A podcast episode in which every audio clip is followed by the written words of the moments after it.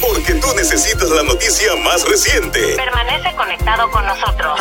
Inspírate informa. Un placer estar nuevamente con ustedes. Vamos de inmediato a las noticias para esta hora. A tres semanas de que ocurriera el apagón general que dejó la isla a oscuras, la empresa encargada del sistema de transmisión y distribución de la red eléctrica del país, Luma Energy, presentó ayer ante la Cámara de Representantes los documentos relacionados con el incidente. En los documentos enviados a la Comisión de Desarrollo Económico, Planificación, Telecomunicaciones y Energía, se detalla el alcance de su respuesta inmediata a la interrupción, registros de mantenimiento del área de interruptores de Costa Sur, así como documentos relacionados a la limpieza e investigación en curso de Costa Sur. Para el presidente de Luma, Wayne Stensby, respecto a por qué ocurrió el apagón, es fundamental que hagamos una investigación rigurosa para comprender mejor por qué ocurren las grandes interrupciones del servicio eléctrico y qué acciones se deben tomar para garantizar que estos apagones, como los que precedieron a Luma, nunca vuelvan a suceder. Y en más noticias, escuche esto en lo que parece ser una nueva modalidad. Durante la madrugada de hoy, presuntos delincuentes asaltaron a una empleada del fast food Burger King que ubica en la carretera 183 en Las Piedras por medio del Servicarro. El negociado de la policía informó que la empleada estaba trabajando cuando varios hombres la amenazaron con armas por la ventanilla a eso de las 3 de la madrugada. Estos se llevaron 400 dólares en efectivo aproximadamente. Las autoridades desconocen hacia dónde huyeron los ladrones. No se reportaron personas heridas y otro asalto similar se registró en el Burger King que ubica en la avenida Font Mortelo, en Humacao, a las 3 y 15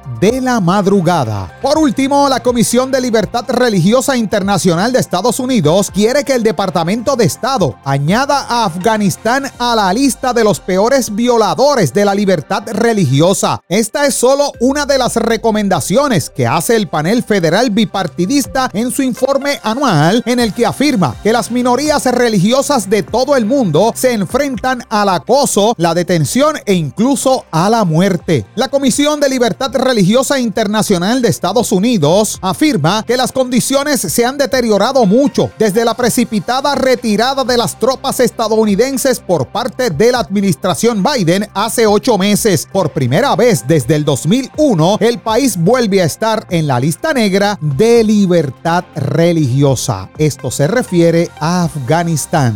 Comience sus mañanas llenas de vida, alegría, información y mucha bendición escuchando Vive la Mañana de lunes a viernes de 6 a 9. En mi próxima intervención más noticias policíacas. Hasta aquí el compendio informativo. Soy Jerry Rodríguez. Sean todos bendecidos. Te brindamos lo que necesitas conocer. Lo más importante. Inspírate, informa.